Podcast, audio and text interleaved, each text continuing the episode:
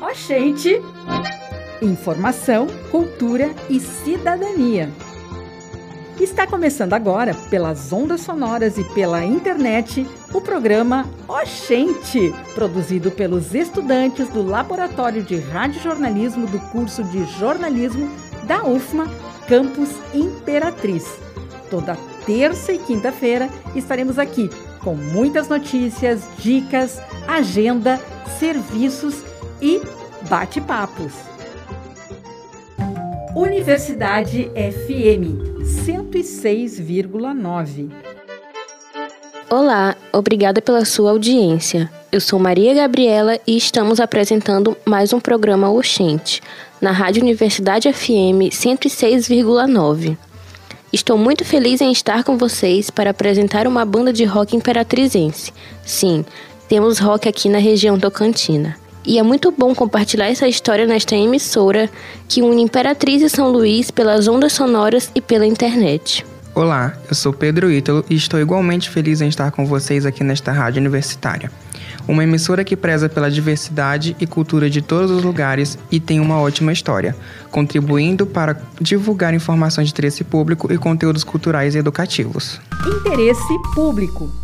O Conservatório de Música de Imperatriz, ligado à Fundação Cultural, promove o acesso gratuito a cursos de instrumentos musicais e canto para crianças, adolescentes e adultos.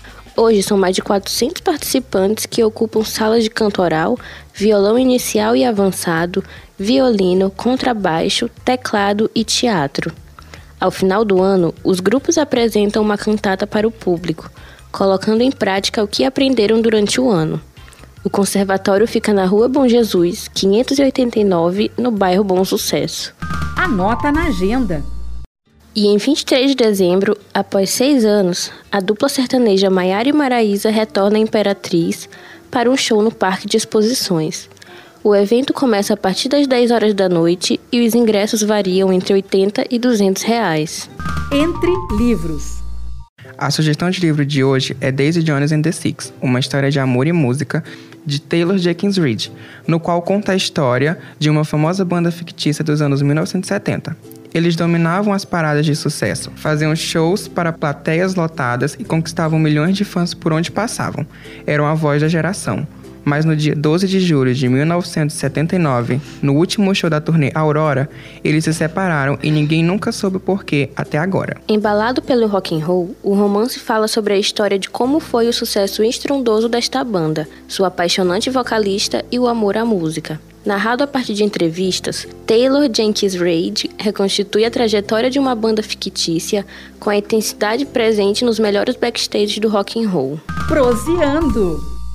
Para o bate-papo de hoje, nós entrevistamos o vocalista e guitarrista da banda Lostalgia, Alison Fair.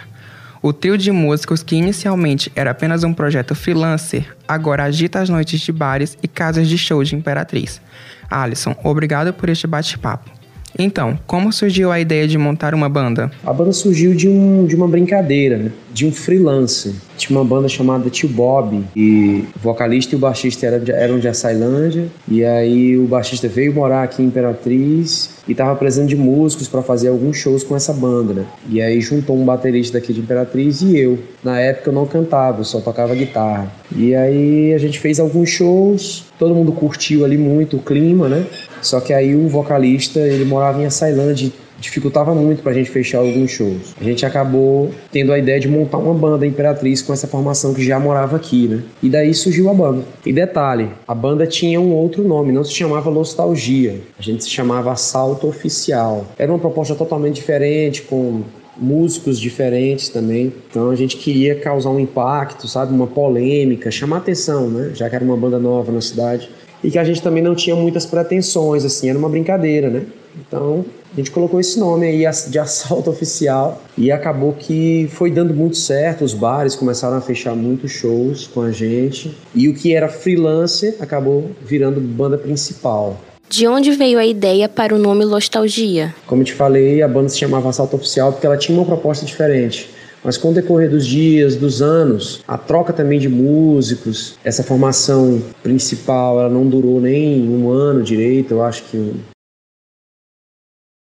E aí começou a, a troca de músicos, então vieram outras ideias e quando entrou a pandemia, que a gente ficou sem tocar, ficamos aí cinco, seis meses sem fazer nenhum show sequer. A gente se reunia muito em casa para pegar música nova, para chegar com uma coisa diferente quando as coisas voltassem ao normal, né? E acabou que a gente teve a ideia de mudar completamente. A gente já vinha mudando aos poucos o repertório, né? Começamos a incluir músicas de Roberto Carlos, de Reginaldo Rossi, versões de Diana. E quando a gente se deu conta, a gente já estava com um repertório que já não tinha mais nada a ver com aquele repertório do assalto oficial. E aí foi justamente durante esse período de pausa da pandemia que a gente decidiu de trocar o nome, já que a banda já tinha uma outra proposta, um outro público, né? E a ideia foi a seguinte: não, a gente só vai trocar de nome se a gente achar um nome legal, já que a gente já tem toda essa estrada aí é, muita gente já conhece o trabalho da gente, então não foi uma tarefa fácil mudar de nome, né? mas como a gente viu que esse nome estava pesando demais para a proposta que a gente tinha no presente, a gente resolveu mudar. E aí veio a ideia de trocar para nostalgia, que faz um trocadilho com a palavra nostalgia, que tem tudo a ver com o repertório que a gente manda hoje. Apesar de ser uma banda cover, vocês possuem músicas autorais? Quem são os autores? E sobre as músicas autorais, a gente tem sim, inclusive a gente está num processo de gravação. Eu ainda não coloquei as vozes nas músicas porque eu tô com esse problema de garganta já há mais de duas semanas fazendo tratamento. É, mas assim que eu que eu melhorar, vou entrar em estúdio para colocar o, as vozes nesse, nessas músicas. E a gente pretende lançar essas músicas agora em dezembro, se tudo der certo, né? Se eu tiver 100% de saúde aí. E quem escreve todas as músicas sou eu mesmo. Como funciona o processo de escolha do repertório de covers? Ele é algo assim bem natural, sabe? Só que tem todo um estudo antes para ver se a música, se a música se encaixa no estilo da banda, também se a música vai combinar com o meu tipo de voz. Então a gente faz essas análises antes para aí só depois decidir se a música vai para o repertório ou não. Mas na maioria das vezes é escolha do próprio público. A gente vai tocando aqueles pedidos que chegam sempre, a gente vai vendo. Quando é uma música que todo mundo curte, que acha que vai ficar interessante, a gente acaba incluindo ela no repertório. Por que a escolha de fazer covers? Há um motivo especial por trás? E a escolha de fazer cover ao invés de autoral é uma cultura do país, né? São pouquíssimas as bandas que já começam um trabalho com som autoral, porque o público brasileiro, né, ele não tem essa cultura de ouvir música nova. Então ele prefere ir para o show para ouvir aquela música que ele já conhece, ele quer cantar junto, sabe? Ele quer cantar com os amigos. Então, infelizmente a gente tem essa cultura e sei lá, quase que 100% das bandas sempre iniciam seu trabalho fazendo covers e aos poucos incluindo suas músicas no repertório, que é o que a gente está fazendo também. Alisson, obrigada por nos ceder esta entrevista. Desejamos sucesso e vida longa nostalgia. Para quem quiser conhecer a banda, basta seguir o perfil no Instagram, arroba Banda Nostalgia. Histórias musicais. Para encerrar esta edição, fique agora com o cover de Não Consigo Viver Sem Você, da banda Nostalgia. A música é originalmente da banda brasileira The Fevers, que estourou no início dos anos 1960 e fala sobre um amor que foi embora e deixou muita saudade.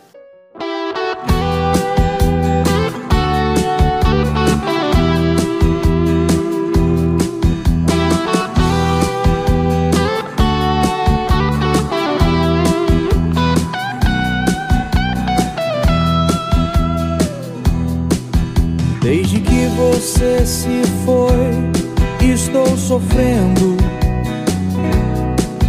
Não consigo esquecer o que passou.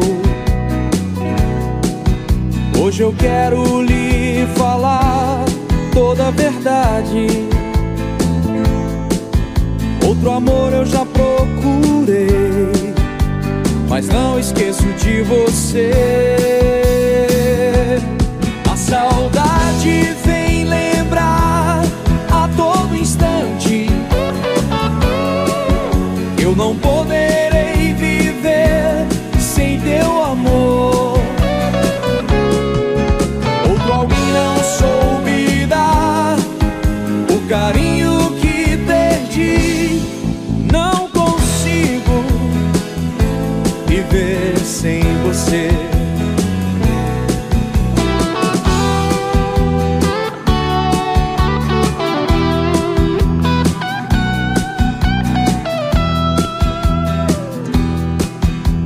a vida para mim não vale nada.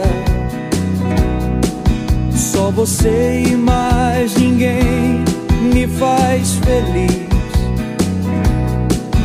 Esse amor me faz sofrer, me alucina. Porque Deus me fez assim, viver para amar você.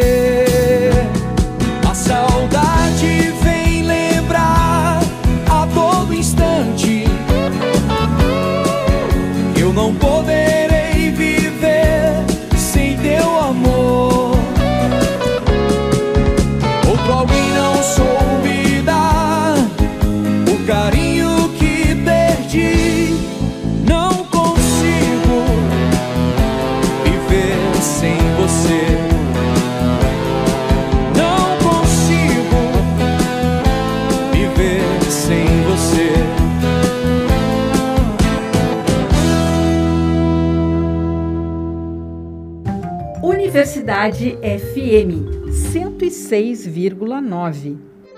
Ó, gente, vamos embora! A edição do Oxente fica por aqui. E anota na agenda. Quinta-feira, às 10h45 da manhã, estamos de volta com mais novidades sobre a nossa UFMA, nossas cidades, eventos científicos e culturais, música e bate-papo. Fica ligado na Rádio Universidade FM 106,9. Vem aí, Santo de Casa. Tchau. Tchau. Ó, oh, gente!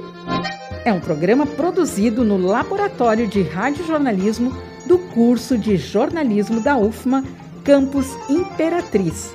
A produção técnica final é da jornalista Rosana Barros e a orientação geral é da professora Isane Mustafa.